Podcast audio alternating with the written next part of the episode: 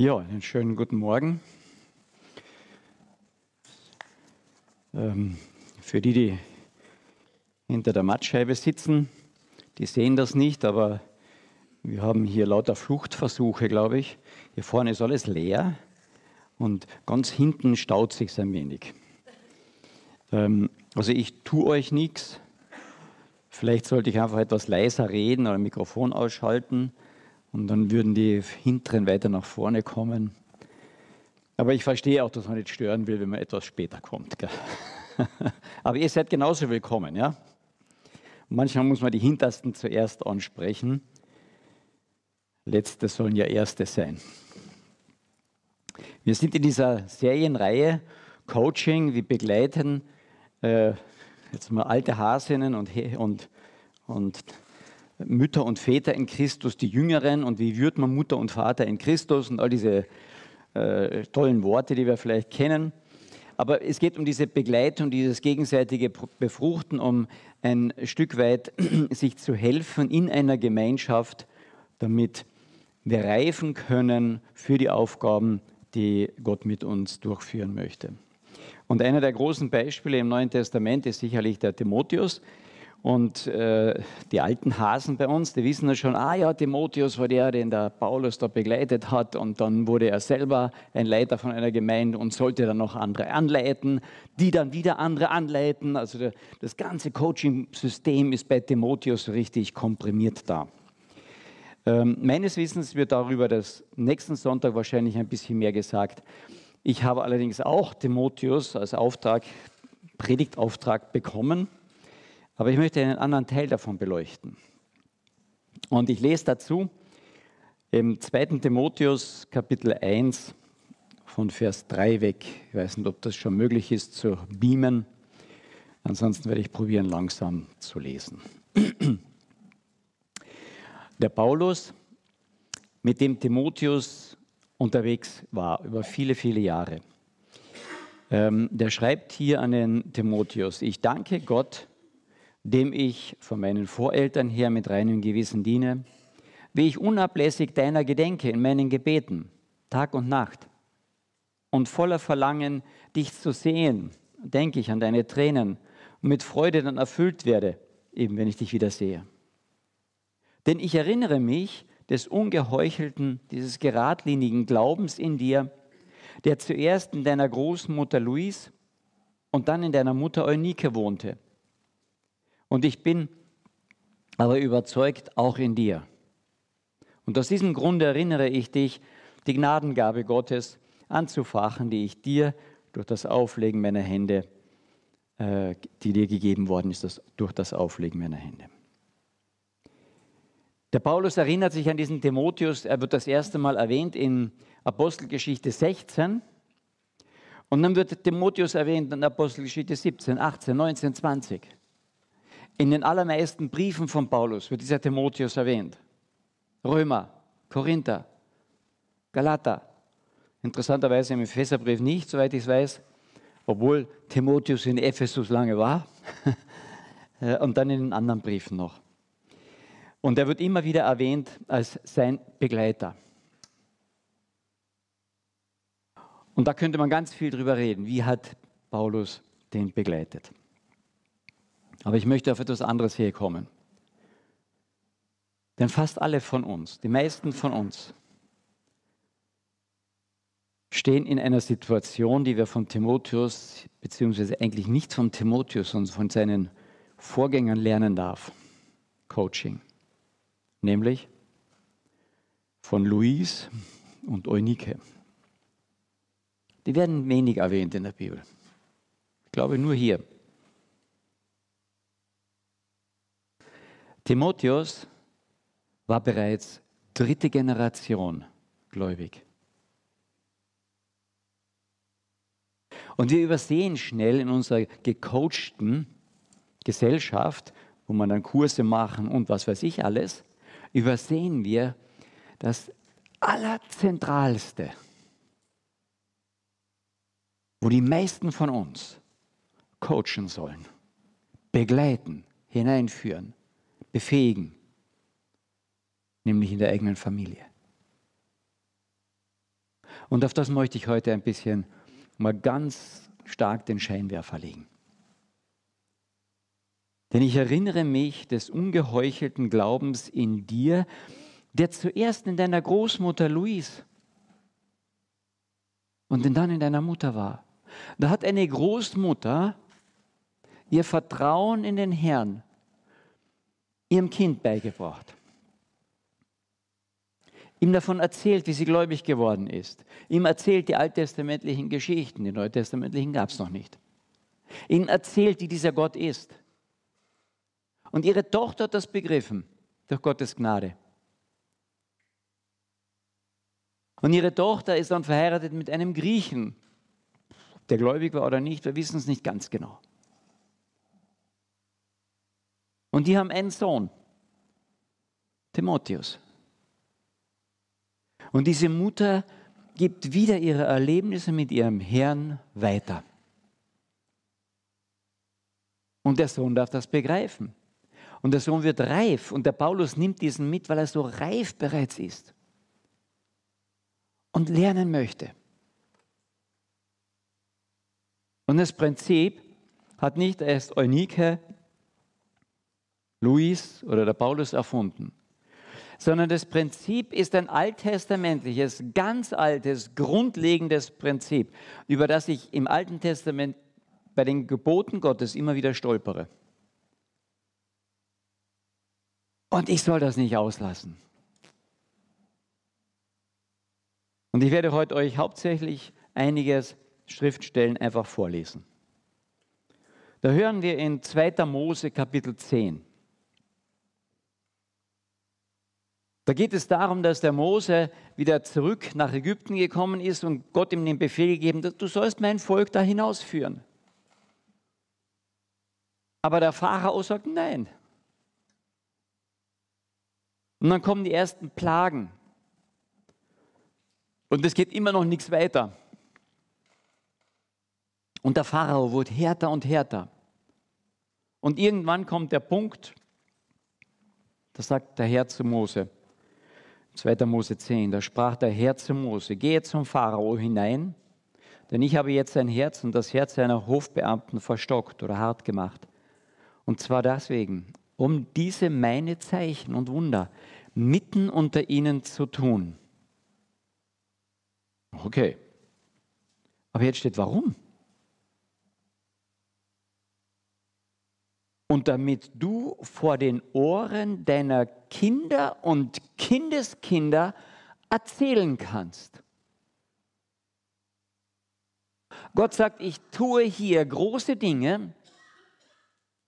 Nicht einfach, dass du nur aus dem Ägypten endlich rauskommst, sondern damit du deinen Kindern diese Sachen weiter erzählst und ihnen das weitergibst damit du ihnen das erzählst, wie ich den Ägyptern mitgespielt habe und meine Zeichen ihnen weitersagst, die ich unter ihnen getan habe, so werdet ihr erkennen, dass ich der Herr bin. Der sagt, erzähle das, was du erlebt hast, deinen Kindern weiter, damit sie mich erkennen.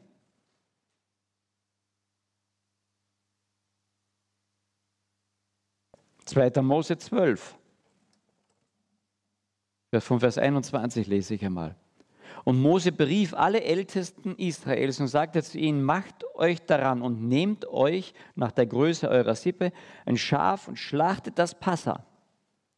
Hier wird das erste Mal dieses Passafest eingeführt. Bitte? Zu Hause.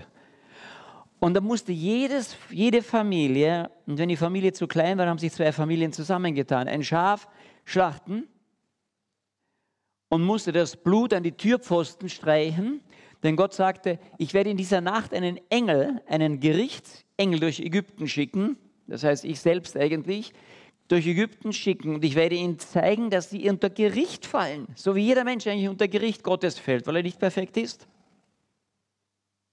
Und das Gericht Gottes ist letztlich der Tod. Und die Kinder werden dort sitzen und sagen, warum, weshalb, was machst du, Papa?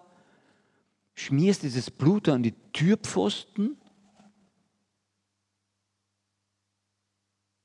Und dann muss der Papa erklären, weil Gericht durch dieses Land geht und jede Erstgeburt wird erst einmal gerichtet. Damit fängt das Gericht an. Und dann wird der Engel hier durchgehen und dann wird der Erstgeborene sagen, Papa, aber was ist mit mir? Und dann wird der Papa sagen, deswegen tun wir das Blut dran schmieren. Hier in dem Haus ist schon jemand gestorben. Nämlich das Lamm. Für dich. Deswegen schmieren wir das Blut dran als Zeichen, ist bereits erledigt. Der Erstgeborene sagen, wow.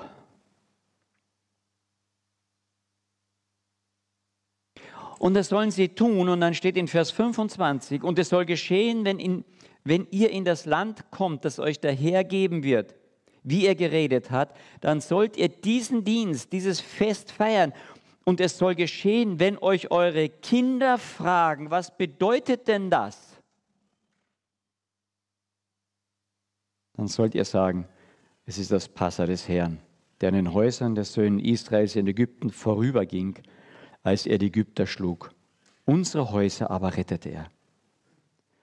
Und da verneigte sich das ganze Volk und betete an. Das ist Coaching für unsere Kinder. Das, was sie dort erlebt haben, das, was wir mit dem Herrn erlebt haben, ihnen weiterzugeben. Wenn sie fragen, ihnen weiterzugeben, wenn sie nicht fragen. Und die Kinder werden fragen, was ist dieses komische Pastorfest? Und dann wird ihnen der Vater erklären, das ist Gericht Gottes, was aber nicht an dir und an uns vollzogen worden ist, sondern an diesem Lamm und an denen, die das nicht angewendet haben in Ägypten, damit die Erstgeburt nicht stirbt. Und tausend Jahre später stirbt die Erstgeburt. Jesus. Er war die Erstgeburt. Nur der hatte nichts getan. Er war das unfehlbare Lamm. Und dann stirbt diese Erstgeburt an unserer Stelle. Und das Gericht Gottes geht an uns vorbei. Und was die Väter dort machen, sie erklären das Evangelium im Alten Testament. Gott hat sich ein Opfer ausersehen statt mir. Vertraue ich drauf? Ja, darf ich. Ich wende es an. Ich bin gerettet. Das ist Evangelium im Alten Testament. Und deswegen ist es so wichtig, dass wir unseren Kindern das, was wir mit Gott erlebt haben, weitergeben und weitergeben und weitergeben. Er sagt, wenn euch eure Kinder dann fragen, was das bedeutet, dann erklärt es ihnen. Und dann geht es weiter, 2. Mose 20, da geht es um die zehn Gebote. Sagt er, ich habe euch rausgeholt aus dieser Sklaverei von Ägypten. Du sollst keine anderen Götter haben neben mir. Du sollst dich vor ihnen nicht niederwerfen und ihnen nicht dienen, denn ich, der Herr, dein Gott, bin ein eifersüchtiger Gott, der die Schuld der Väter heimsucht an den Kindern. Bis ins dritte und vierte Glied aber Gnade erweist an tausenden Generationen, die mich lieben und meine Gebote halten. Sehen wir die Verantwortung, die wir im Coaching für unsere Kinder haben? Zum Segen oder zum Fluch? Und dieses Coaching übersehen wir ganz leicht. Ah, das macht die Gemeinde. Sonntag haben sie biblischen Unterricht und Kindergottesdienst und so weiter. Die Aufgabe haben wir als Väter und Mütter und Großväter und Omas. Louise, die Oma. Gibt es ein paar Omas hier, ja, und Opas? Ah, einige sind schon. Ihr habt eine Aufgabe an euren Enkelkindern, sie zu coachen zu Christus hin.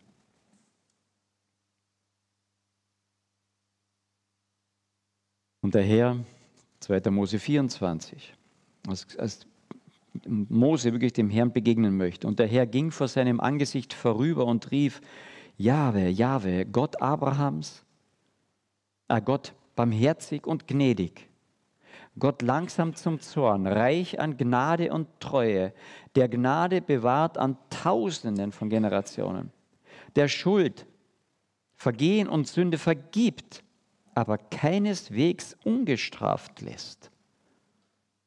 Nur die Strafe fällt aufs Lamm, auf Jesus Christus sondern die Schuld der Väter heimsucht an den Kindern und Kindeskindern, an der dritten und vierten Generation. Und als Mose das hörte, da warf er sich eilends zur Erde nieder und betete an. Ich kann mit diesem Gott nicht spielen. Ach, es wird schon irgendwie.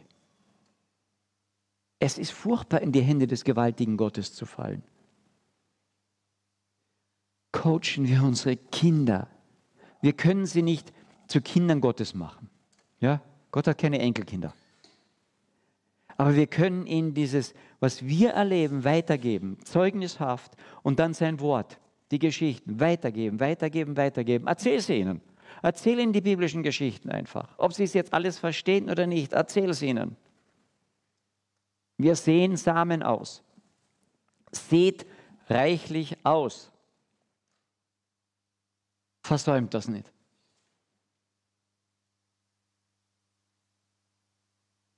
Ein Christ wird, Geschichte schon über 100 Jahre alt, ein Christ wird gläubig, aber hat finanziell Probleme. Und er kennt einen Bekannten, der ist zwar ein, ein, ein sehr strikter Mann so, aber er kennt einen Bekannten und denkt, ach, von dem leihe ich mir was aus. Und er geht hin und leiht sich von dem aus was aus, der ist aber nicht gläubig. Und er sagt, okay, ich leihe dir was aber er lädt ihn gleichzeitig auch ein zu seiner Gemeinde, dass er dort auch hinkommen sollte. Und dieser Bekannte wird gläubig. Und jetzt hat der Christ ein Problem. Und sagt, ich muss dir mein Geld zurückgeben. Der würde ganz irre, wenn ich als Christ dem das Geld nicht zurückgebe. Und dann geht er zum anderen Christen ja, und probiert dort was auszuleihen, das zurückzugeben. Es geht jedenfalls in die Runde und es wird, geht letztlich eigentlich schief. Aber der junge Mann, dem er das Evangelium, durch, durch das er ihn eingeladen hat, nahegebracht hat, wird gläubig und behält seinen Glauben. Der Glaube ist nicht abhängig bei ihm von dem, ob der Christ da richtig funktioniert oder nicht, sondern sein Glaube wird abhängig von diesem Herrn Jesus Christus. Und er nimmt dieses Evangelium und das, was er mit diesem Christus erlebt, und tragt es in seine Familie hinein. Mit dem Resultat, dass seine Verwandtschaft ihn rausschmeißt. Aber seine Kinder, einer nach dem anderen, doch gläubig wird. Über die Länge der Zeit. Schwieriges Leben. Er verliert in den beiden Weltkriegen zwei seiner Söhne. Er verliert seine Frau. Aber seine Kinder, er hat eine Menge gehabt, die werden gläubig, einer nach dem anderen, weil er erzählt, was er mit Gott erlebt hat. Er schreibt es sogar auf. Für Tagebuch darüber. Es wird dann zusammengefasst. Und einer seiner Söhne hört seine Geschichte von seinem Vater und kriegt ein furchtbar schlechtes Gewissen, weil er weiß, ich habe was angestellt beim Nachbarn. Aber durch die Erzählung seines Vaters, dass es einen gnädigen Gott gibt, mit dem man Dinge auch in Ordnung bringen kann, geht er hin und bringt das in Ordnung und gibt sein Leben an Jesus und wird gläubig.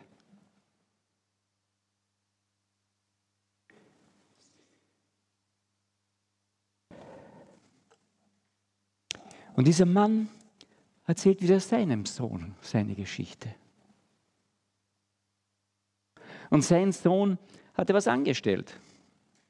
Und als der Vater eben die ganze Familie, hat auch eine Reihe Kinder, äh, hinstellt und sagt, wer hat denn das gemacht? Da lügt sein Sohn, weil er Angst hat. Aber er kennt die Geschichte seines Vaters. Es gibt einen gnädigen Gott. Und nach mehreren Jahren, wo das schlechte Gewissen den Sohn derartig plagt, bringt er das irgendwann in Ordnung und erzählt das seinem Vater und wird gläubig.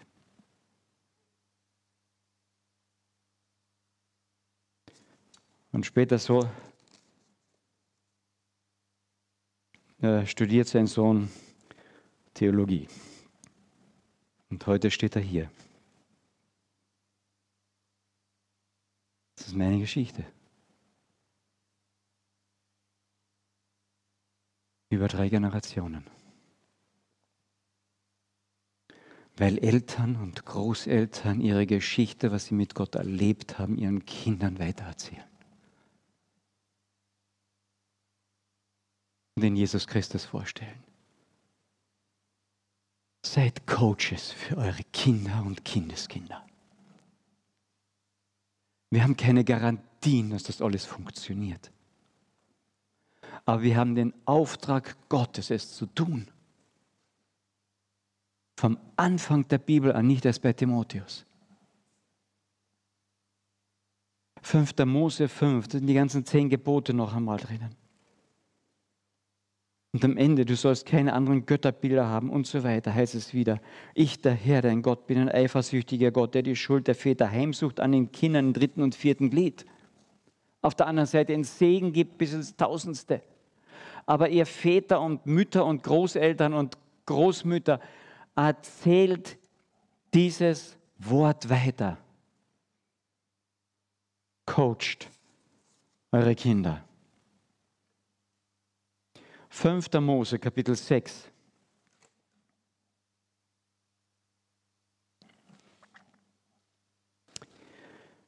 Ich lese vom ersten Vers an. Und dies ist das Gebot, die Ordnungen und die Rechtsbestimmungen des Herrn eures Gottes, der geboten hat, euch zu lehren, damit ihr sie tut in dem Land, in das ihr hinüberzieht, um es in Besitz zu nehmen.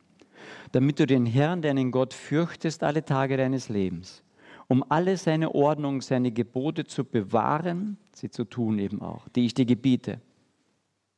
Und deine Söhne und Töchter und deines Sohnes Sohn und Tochter, Tochter, deiner Kinder und Enkelkinder, damit deine Tage lang wären Höre nun Israel und achte darauf zu tun, damit es dir gut geht und ihr zahlreich werdet, wie der Herr, der Gott deiner Väter zu dir geredet hatte, in einem Land, das von Milch und Honig überfließt. Und dann sagt er hier zwei Sätze der Mose, die sind in der, griechisch, äh, in der jüdischen Tradition als das Shema eingegangen. Das werden immer wieder wiederholt. Höre Israel, Shema Israel. Der Herr ist unser Gott, der Herr alleine. Und du sollst den Herrn, deinen Gott, lieben mit deinem ganzen Herzen und mit deiner ganzen Seele und mit deiner ganzen Kraft. Als Jesus gefragt wird, was das oberste Gebot, er zitierte das hier und sagt, Shema Israel, Israel höre. Der Herr ist unser Gott, der Herr allein. Und du sollst den Herrn, deinen Gott, lieben mit deinem ganzen Herzen, mit deiner ganzen Seele und mit deiner ganzen Kraft. Und diese Worte, die ich dir heute gebiete, sollst in deinem Her sollen in deinem Herzen sein. Und du sollst sie deinen, deiner Uroma einschärfen. Die lebt nicht mehr. Du sollst sie deinen Kindern einschärfen. Und du sollst davon reden wenn du in deinem Hause sitzt und wenn du auf dem Weg bist, wenn du dich hinlegst und wenn du aufstehst.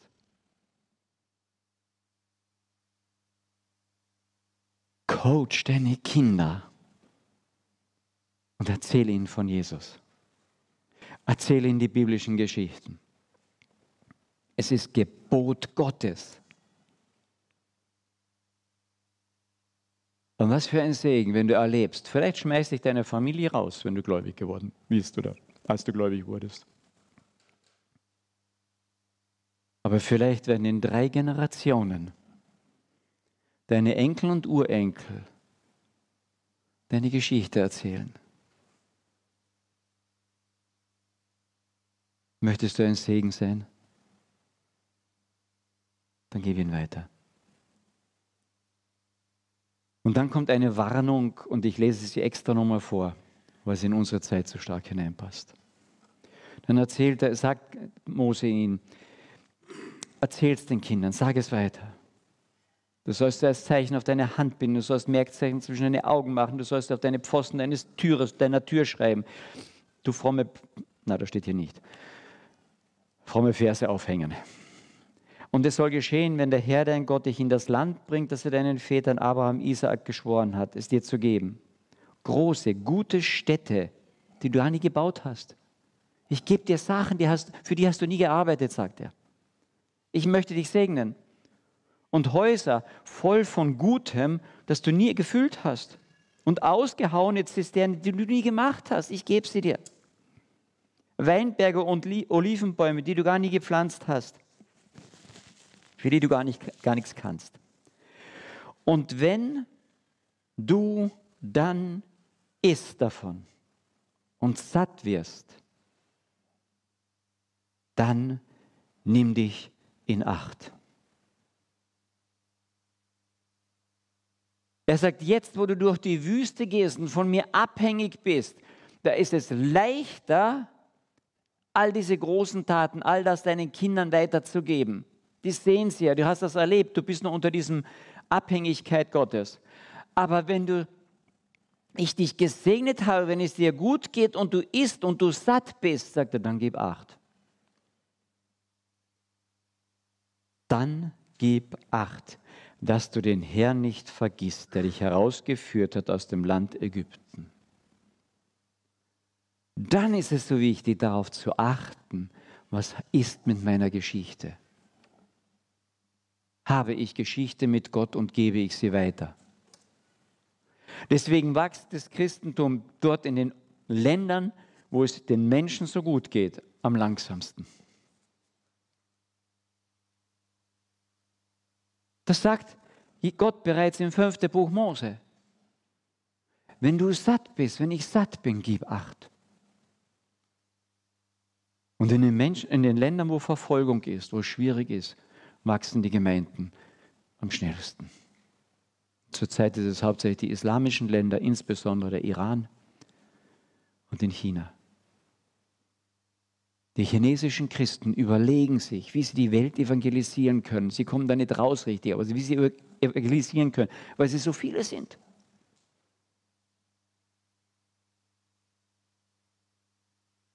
Gib acht, wenn es dir gut geht. Und ein paar Kapitel weiter in 5. Mose 11 steht noch einmal. Und ihr sollt all diese Gebote, all diese Lehren, das Gebot ist ja nicht nur die zehn Gebote, sondern das, das Wort im Hebräischen ist eigentlich die Lehre, die Hinweislehre auf Gott. Ihr sollt sie euren Kindern lehren, indem ihr davon redet. Und zwar, wenn du in einem Haus sitzt, wenn du auf dem Weg bist, im Urlaub oder beim Skifahren. Auf dem Skilift ist das super, die Kinder können davonlaufen. Wenn du dich niederlegst, wenn du aufstehst, Abendandacht und Morgenandacht, wie steht das aus bei uns? Und du sollst sie auf deine Pfosten deines Hauses und an deine Tore schreiben.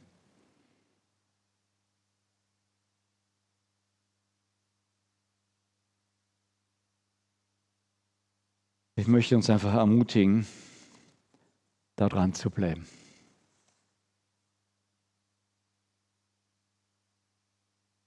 Und ich möchte ermutigen,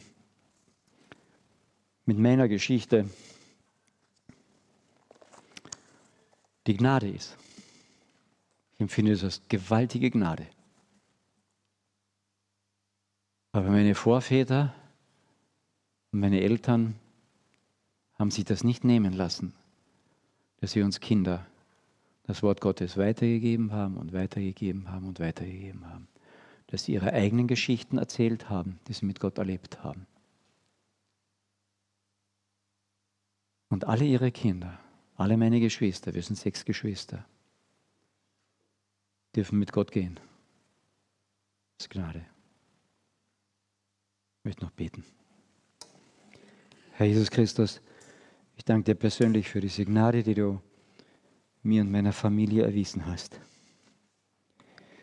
Und ich bete darum, Herr, dass wir Mut bekommen als Eltern, als Großeltern, unseren Kindern und Enkeln dein Wort nahezubringen, sie zu coachen zu dir hin, unser Erleben mit dir, mit ihnen zu teilen. Gib uns diesen, diesen Mut, den Geschick dafür, aber zeige uns auch den Ernst mit dem du uns mit diesem Auftrag beauftragst. Mit der Verantwortung uns nicht entlässt, unseren Kindern und Kindeskindern dich vorzustellen. Bewahre uns dein Wort bitte. Amen.